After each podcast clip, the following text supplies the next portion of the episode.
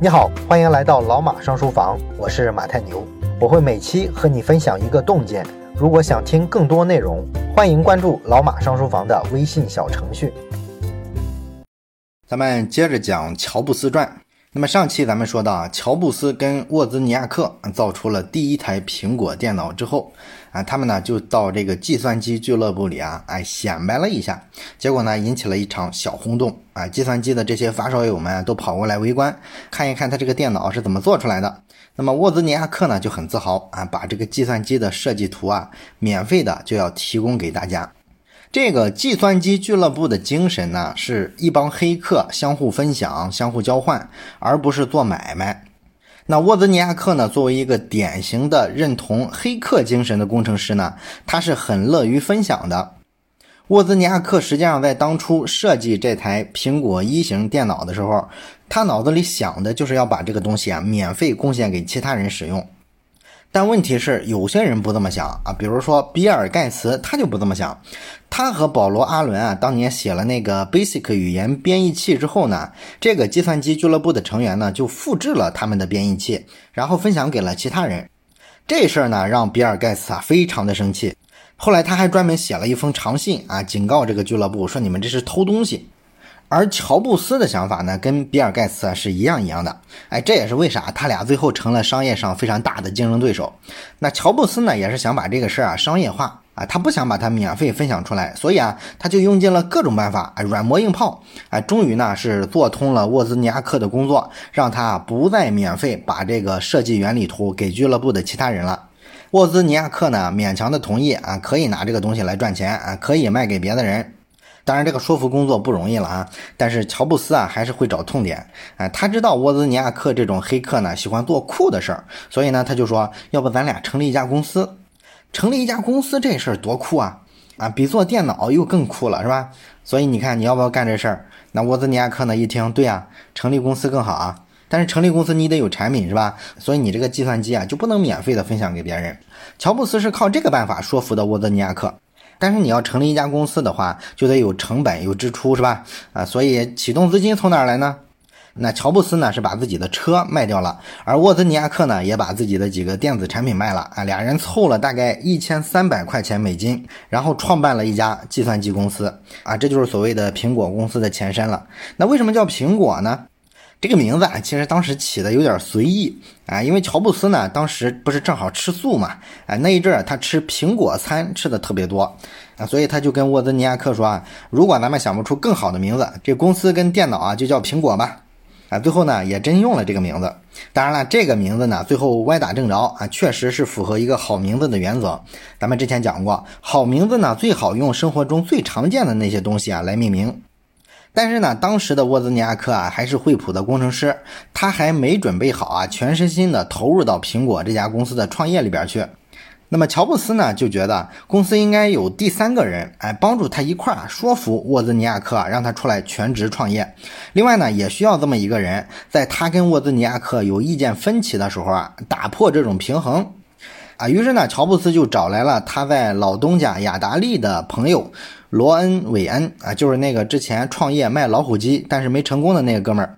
那么韦恩呢就同意入伙了啊。最后呢，三个人确定的股权比例是，乔布斯跟沃兹尼亚克各占百分之四十五的股份，然后韦恩呢占百分之十。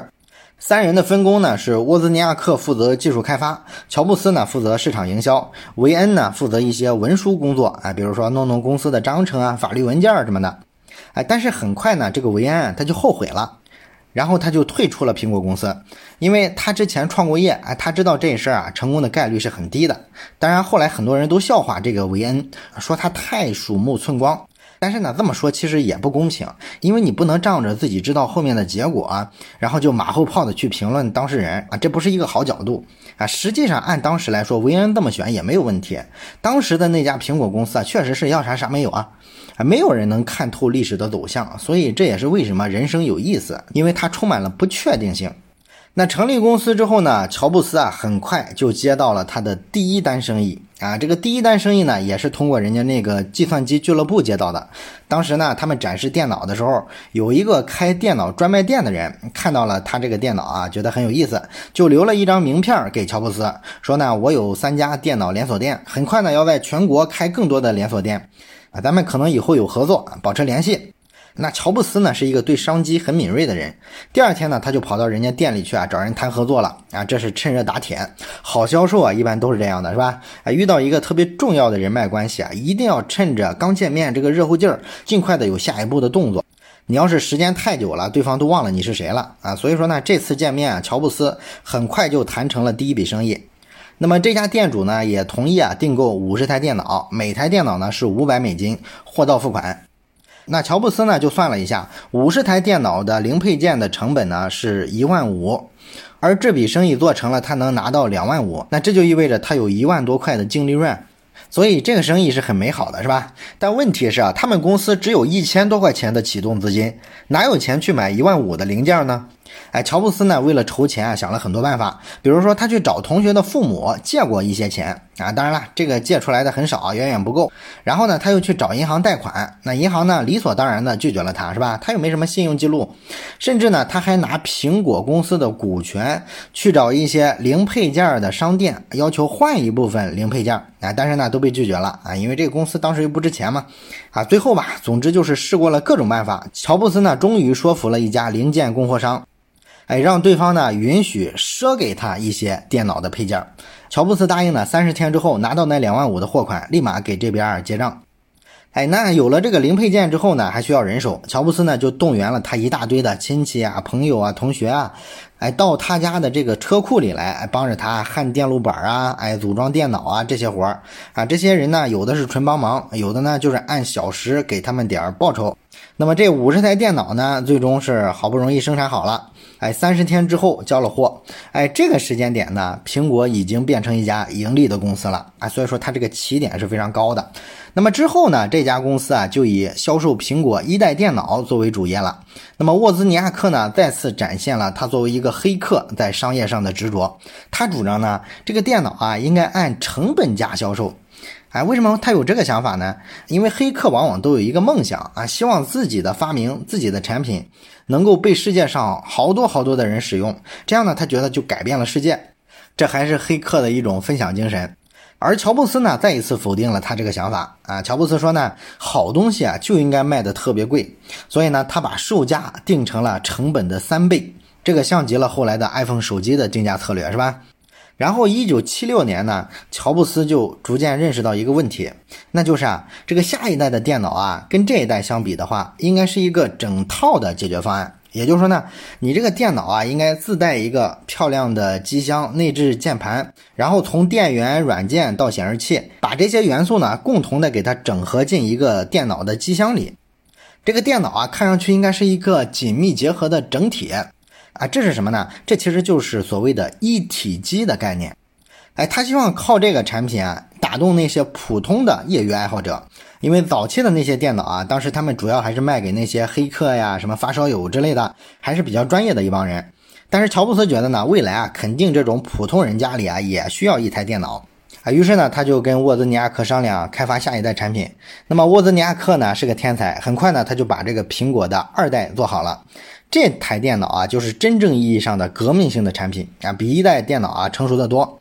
不过这个时候呢，沃兹尼亚克的父亲啊开始不满意了，哎，他有一次啊就当面指责乔布斯说：“这个电脑都是我儿子做出来的，所以你们公司分配利润的时候，大头不应该给我儿子吗？你乔布斯凭什么拿那么多？”然后乔布斯就哭了。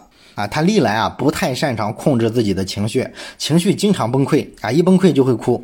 那乔布斯呢就跟沃兹尼亚克说啊，啊，咱俩呢要是收入不对半分的话，那我就不接受啊，我宁愿退出啊，收入都归你。沃兹尼亚克呢还是比较清楚自己几斤几两的啊，他知道啊乔布斯干的这个事儿啊自己都干不了，他俩正好是互补的，所以呢他就没听他爹的啊，两个人还是继续合作了。而且呢，这个乔布斯啊，确实啊，其实对产品还是有一些贡献的啊。你比如说，乔布斯在设计这个苹果二一体机这个电脑的时候，那个电脑的箱子按乔布斯的原则做的，所以做出来呢特别简洁美观啊。另外像电源之类的这些细节啊，也是乔布斯去打磨的。啊，他是对产品啊有贡献的。当然了，这两个人呢，在产品的理念上还是有一些分歧的啊。你比如说，沃兹尼亚克啊，当时给苹果二上装了八个扩展槽啊，为什么装这么多呢？因为黑客的想法总是希望用户可以随心所欲的插一些外接设备给用户一些自由跟选择啊，这是黑客的一个逻辑。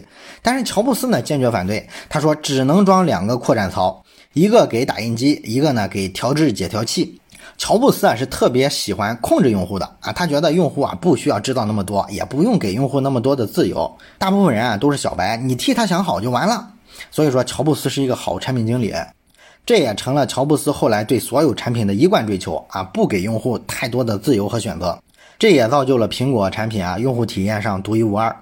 但是呢，生产苹果二代电脑啊，显然需要更多的钱啊，因为这个二代电脑比一代啊配置要更高，所有的零配件都要涨价的。那他俩当时的钱肯定不够，所以啊，乔布斯又得出去找钱了。那他首先找到的是他老东家雅达利的老板啊，布什内尔。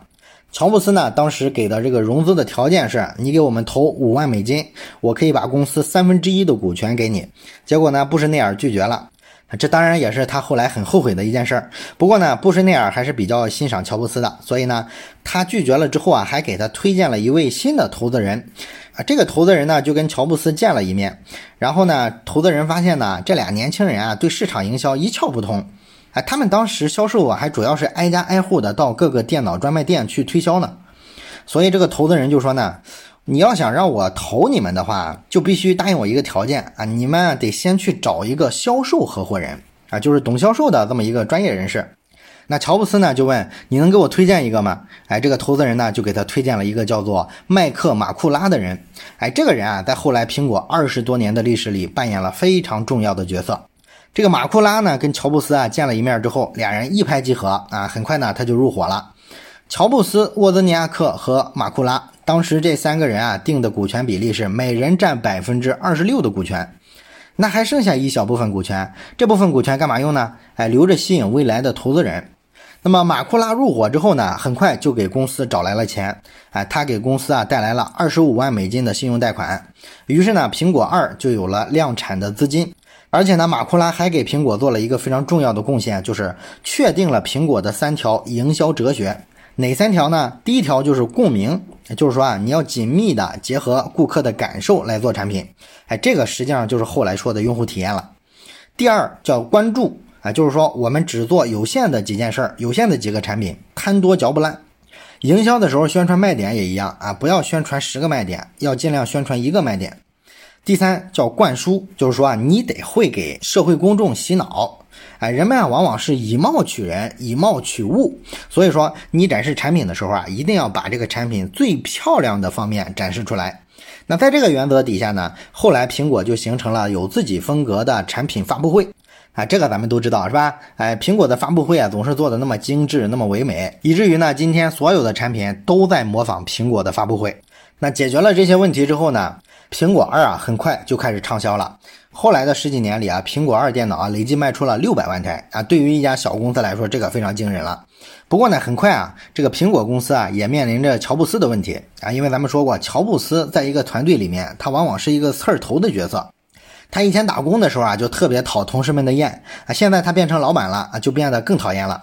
因为当老板呢，就意味着可以更专横啊，批评人呢可以更尖锐。所以呢，他经常指着设计师或者是工程师设计的东西说垃圾、狗屎，哎，完全不尊重别人的劳动成果。然后呢，他个人的这个卫生问题啊，还是老样子，浑身很臭啊，不洗澡。每次开会呢，都把大家熏得不行。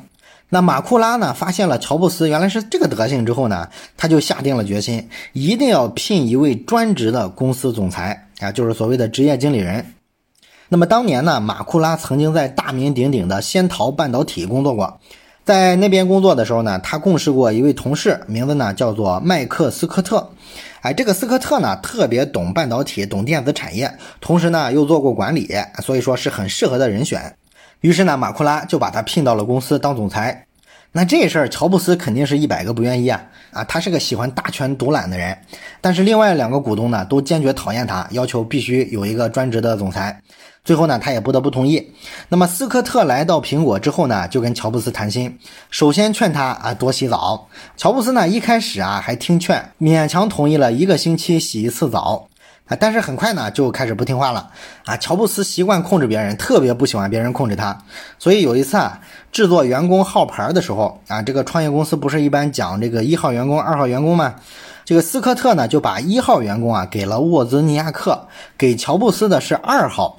这个事儿让乔布斯大为光火啊！他先是在公司大发脾气，摔东西，然后呢开始痛哭流涕。哎，估计啊，乔布斯心里还是觉得这家公司他贡献是最大的，他应该排一号。